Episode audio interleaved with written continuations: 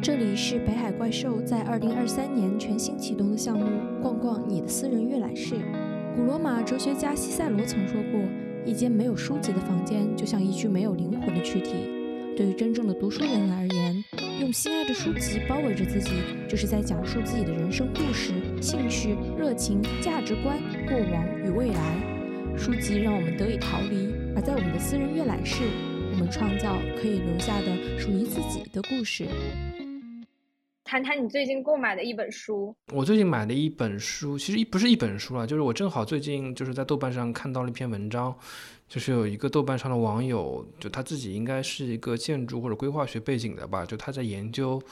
呃，岭南的这个园林，包括一些建筑的小品，公园里面的一些小的园林的景观跟建筑小品，然后它里面列出了一些小小的一个书单吧，里面有包括像广州园林建筑小品，还有像园林建筑小品的一个图志，大概三本书。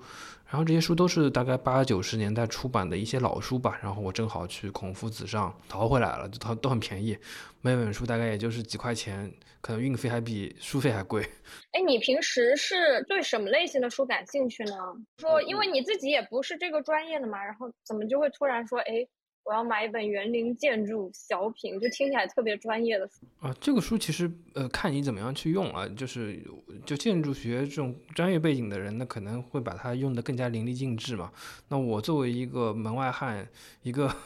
外围人士，那我可能就是把它当做一个，比如说以后我去广州去旅行，那我可能是按图索骥，因为它这个书其实是体力很友好的，就它里面既有照片，又有这种呃。呃，设计图还有一些这种文字介绍，就是当时为啥要这么设计，设计师大概是什么样的一个一个人，然后这个公园的背景是怎么样。所以说我我我是把它当做一个，呃，到这个地方去旅行一个可以按图索骥玩的一个地方，因为这里面的一些小品其实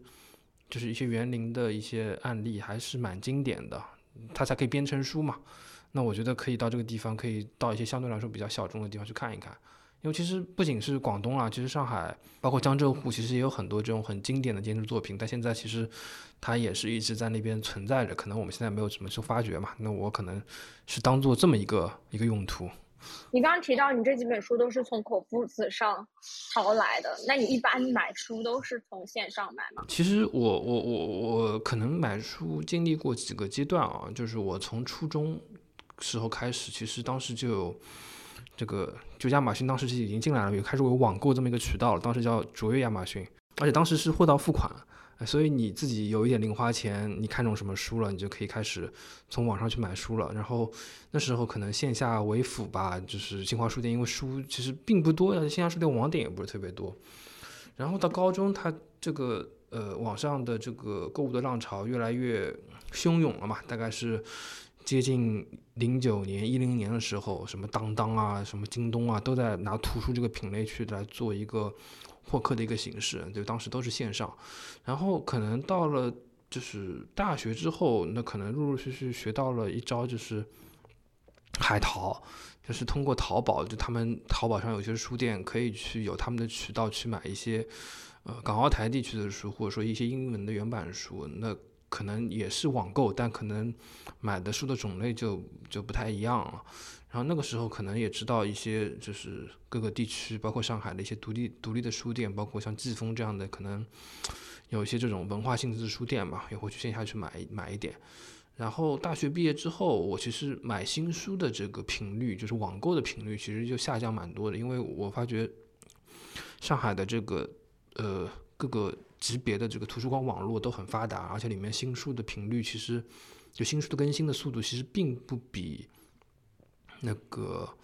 呃书店差，因为你看书的速度其实也不会就一下子就是你在时间同样情况下也不会书看书速度也不会特别快嘛，所以那还不如稍微省点钱，就是一些这种可能暂时用不到的书，那你通过图书馆形式去看了一节借了还嘛，这样也可以督促你快速快把书看完。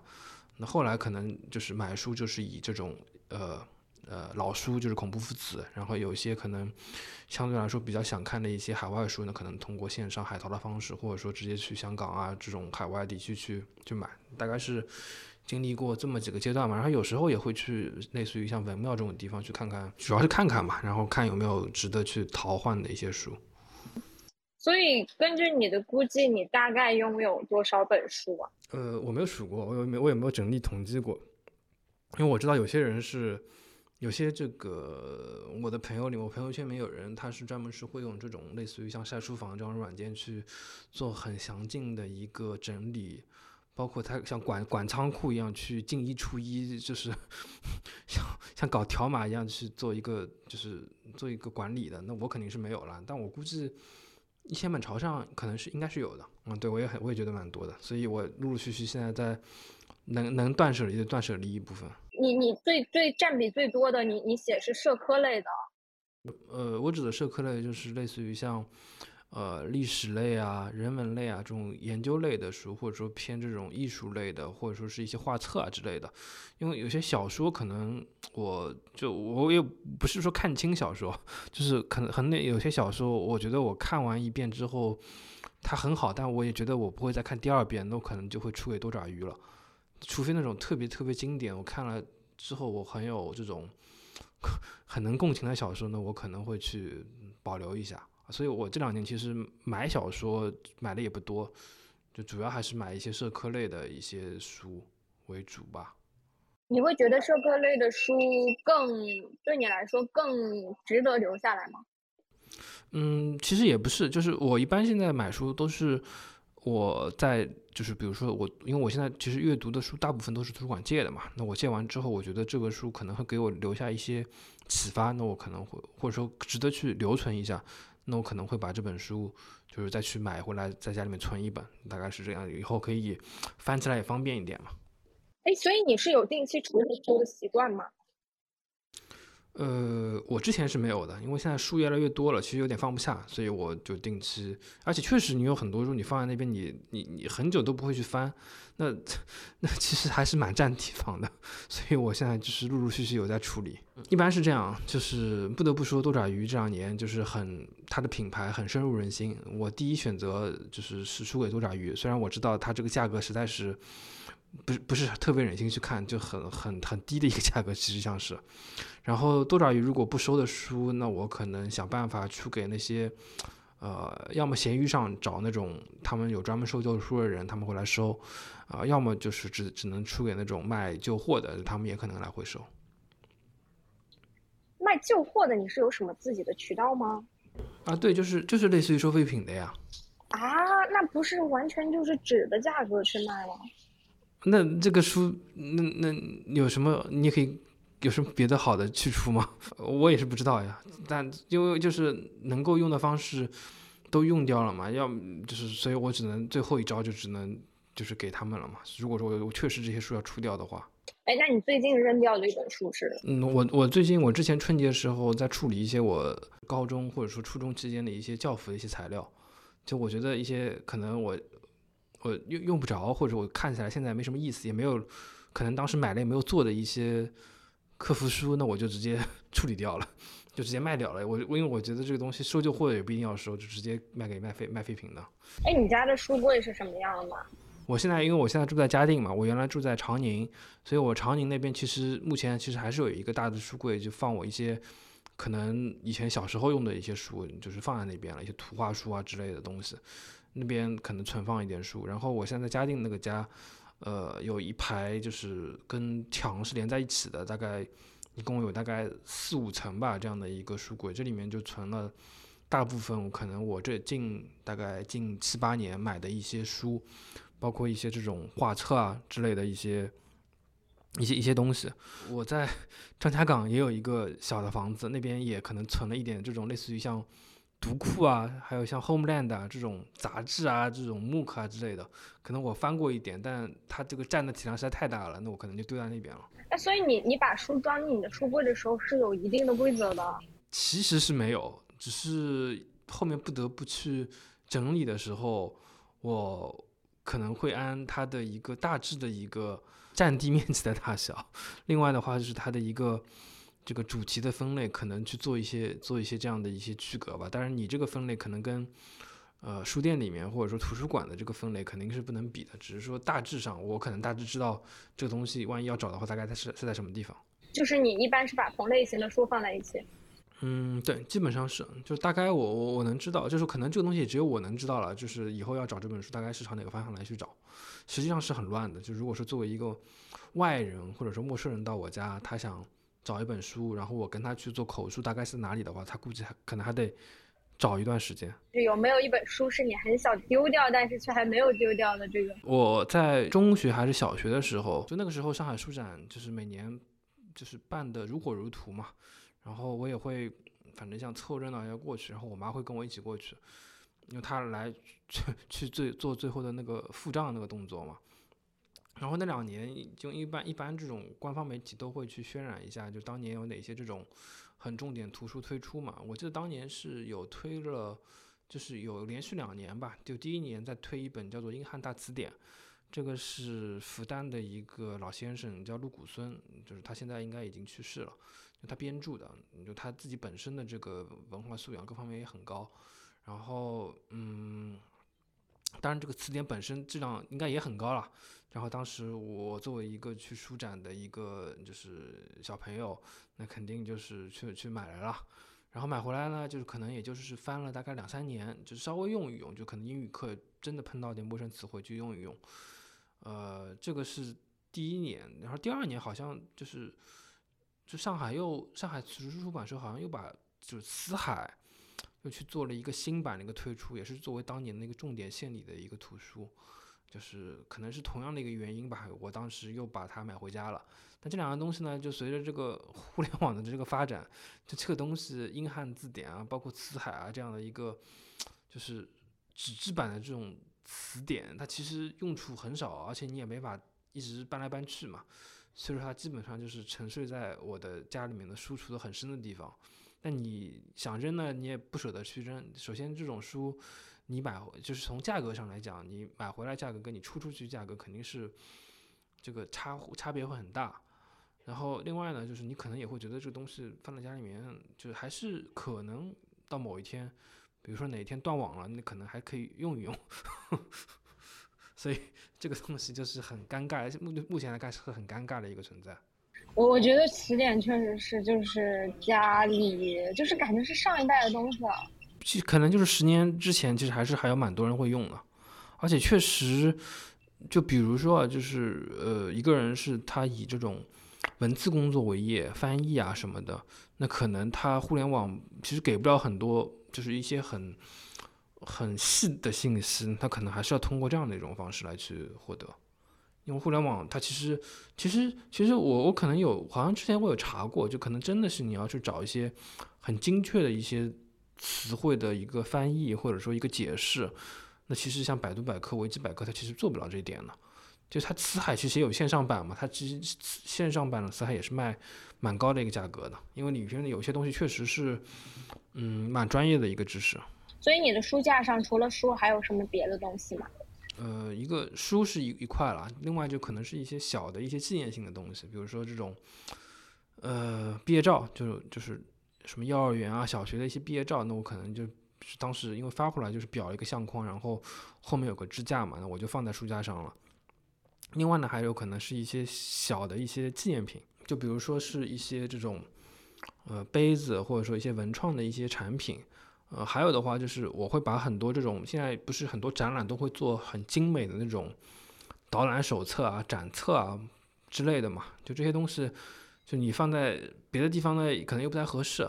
但有些做的确实也挺好的，那我可能也会放在，就是我说我现在是专门有一层，就专门放这些东西，就是展览的导览手册啊，就小的画册啊之类的东西，因为确实我觉得有些还是蛮值得去留个纪念的，包括那种。电影的场刊我也会留着放在这个里面，因为有些场刊也挺厚的。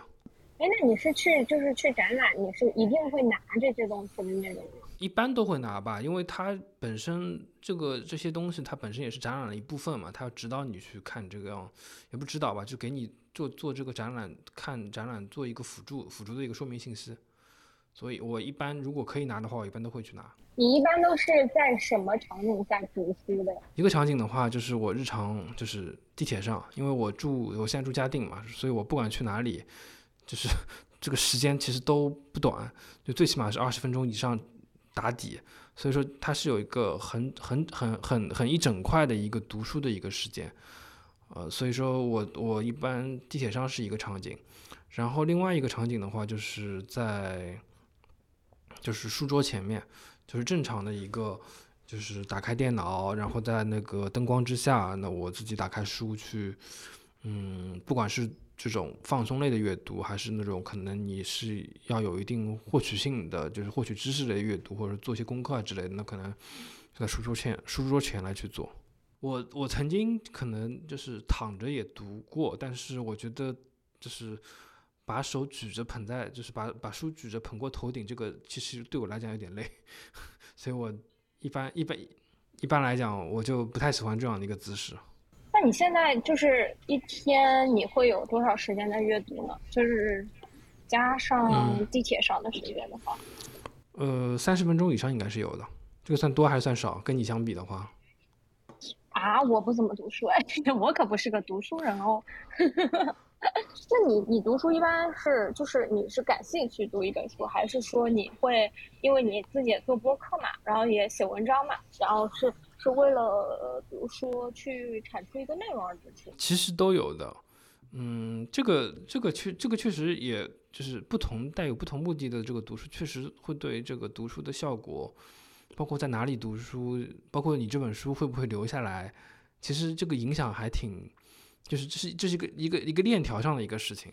就是比如说你你是带有一个很强的目的性去读这本书，就比如说你要去写一篇文章，你要去找资料。那可能就这个资料只在这本书里面，那你可能只能去快速的去把这本书找过来。那个图书馆如果没有，那只能买了嘛。买回来之后你看完，你可能就是带有目的性的去看里面某一些章节。看完之后，那这本书如果别的章节你看完也不太感兴趣，也不也你也不你你也觉得这本书没有什么留下来的价值，那可能这本书就马上在你这边。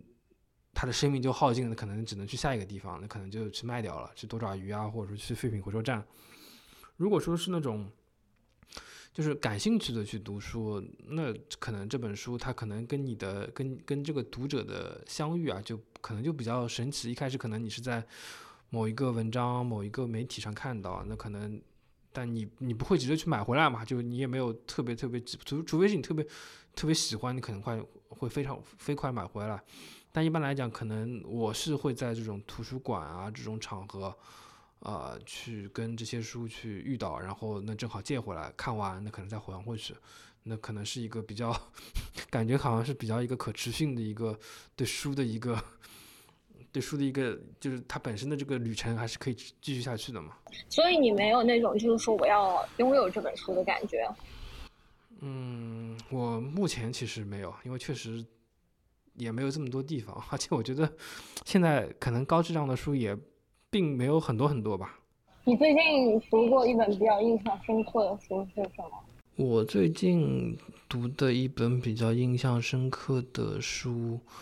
嗯，我最近我我我前两天我读完了一本书，是讲那个广州的石牌村的，就是一个建筑学建筑学的一个应该说建筑师吧，就城市规划师。就是他从法国留学回来之后，就是以石牌村作为一个他研究的对象，去做了一个，呃，应该是他的一个博士论文吧。他是从这个土地啊，包括村里面的一些社会环境去出发，去研究那个地方的一个变迁。就我觉得，就是虽然我没有去过那个石牌村，但我能够大概想象得出这个城中村是大概是什么样子。而且他这个以他的研究方法写出来之后，我我我我觉得我对那个东西，对城中村的理解。就更加丰富了，更加深了，而且我我我我挺还挺想去把这本书拿在我播客里去讲一讲的。这个这个这个这个读这本书，其实最初目的其实我就是纯粹去看一看，但我觉得他这个讲述的方，就是研究的方式，包括他讲讲这些内容，还是蛮值得分享一下的。所以说我印象还挺深的。你你的书架上是否有同样的两本书？嗯，曾经有过，但被我马上就处理掉了，因为那个具体书名我忘记了，就是可能就是我在就是可能对当时对这本书很喜欢，然后很喜欢的时候就马上在书就是在网上网购了这本书，然后买回来呢又没来得及看，因为你觉得这本书它到了你这边可能某种意义上这本书里面的知识或者说它里面内容就也属于你了嘛，它实际上没有。可能我隔了一段时间又在某一个线下的场景，书店里面或者什么地方看到了这本书，我又买回来了。诶，那我 就是买回来之后，那可能某一天。我又找到了我第一次买回来这本书躺在那个地方，那我觉得哎，真是 就比较比较尴比较尴尬嘛，就对于我自己的比较尴尬，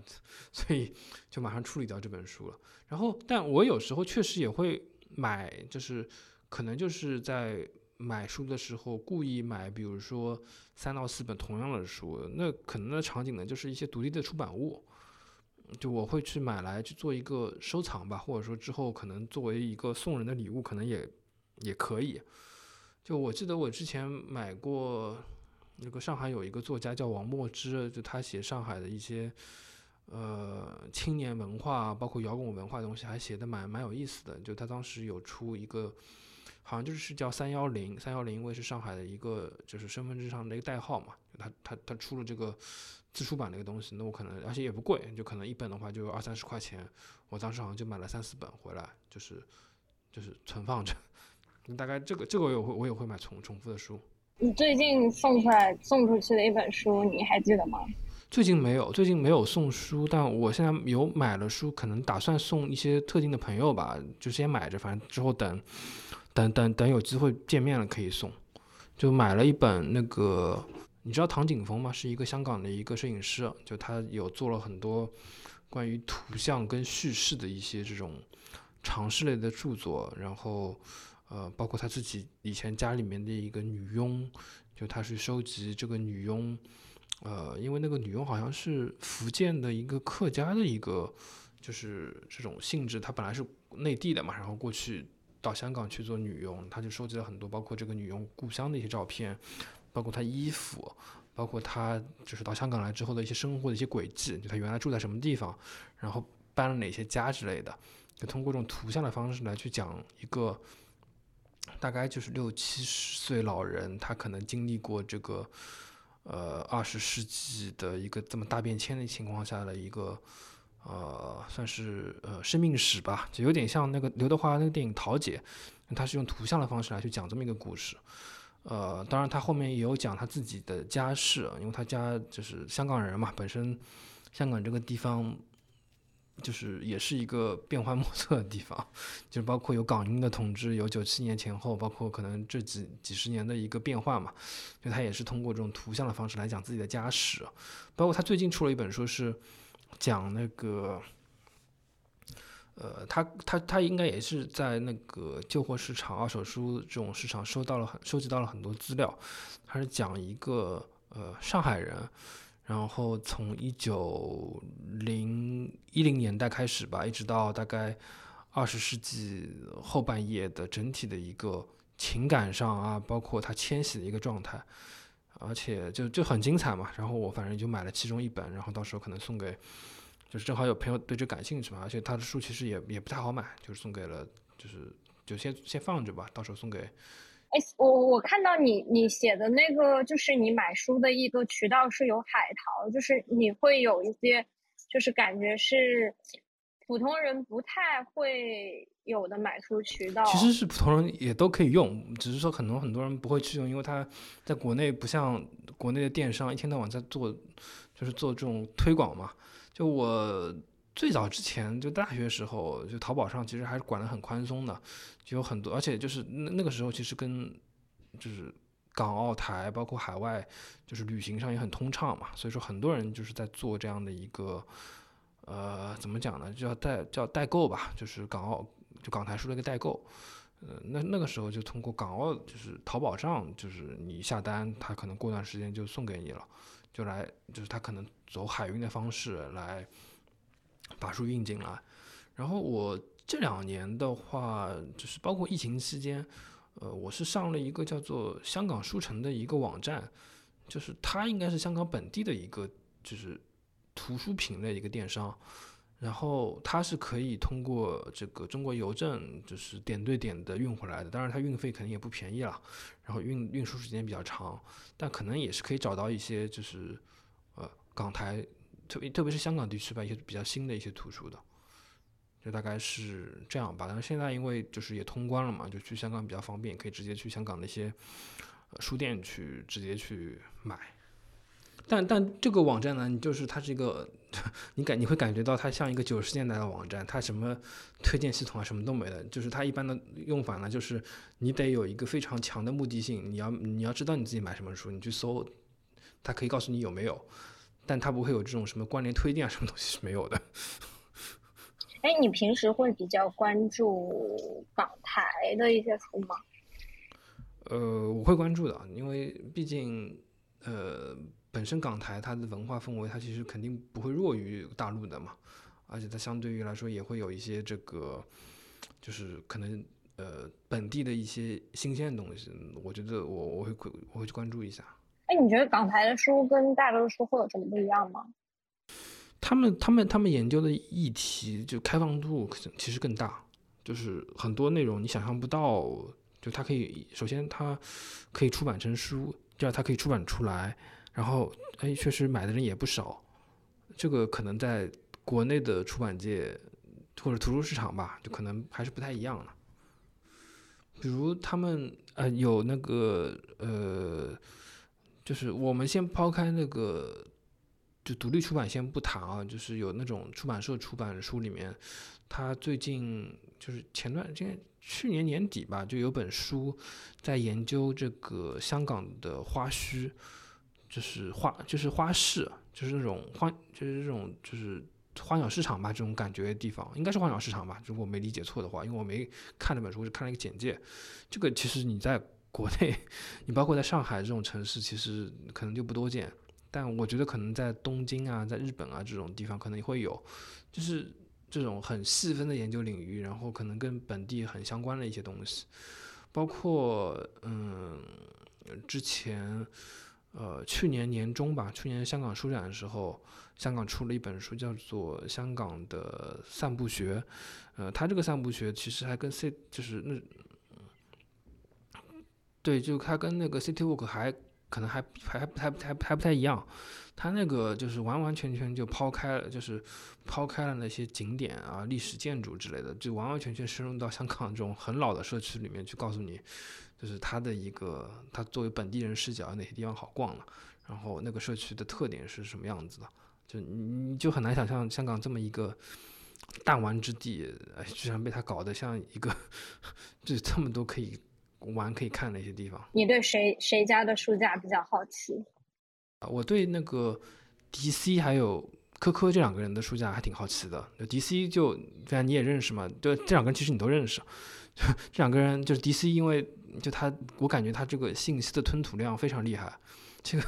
感觉感觉可能可能他给他喂一小时信息，才能给马上能给你就是在后一小时就是在输出相应的一些信息，所以我对他就是，而且他好像也刚刚搬到新房子嘛，我我觉得他这个信息的一个是摄入就是吞吐量很快，然后他输输入量又很大。所以我就好奇他自己的关于书房的一些信息，包括他自己怎么怎么样去整理这样的一个，就是实体上整理这样的一个书籍的一个收藏的。然后科科科科科科其实是他的那个就是播客的搭档嘛，虽然他们那个播客很久没更新了，就他他们其实也是刚搬了一个。他们工作的地方就搬了一个新的一个空间嘛，然后里面好像也有一点书的，不过因为我也我也没去过，所以 就是我觉得你可以，因为他现在他因为因为他那个书那个工作的空间是属于他们自己的嘛，所以我也对于这种可能有点类似于像公共的一个书架，一个可能公司的一个呃就是书橱，我也比较好奇，就他们是怎么样去规划或者说整理或者说。打算怎么样去把这个地方给填充满的？那我们就聊到这里吧。感谢沉寂播客的主播王月洲，感谢若冰可以帮我梳理一下我就是关于书这方面的一些一些想法吧。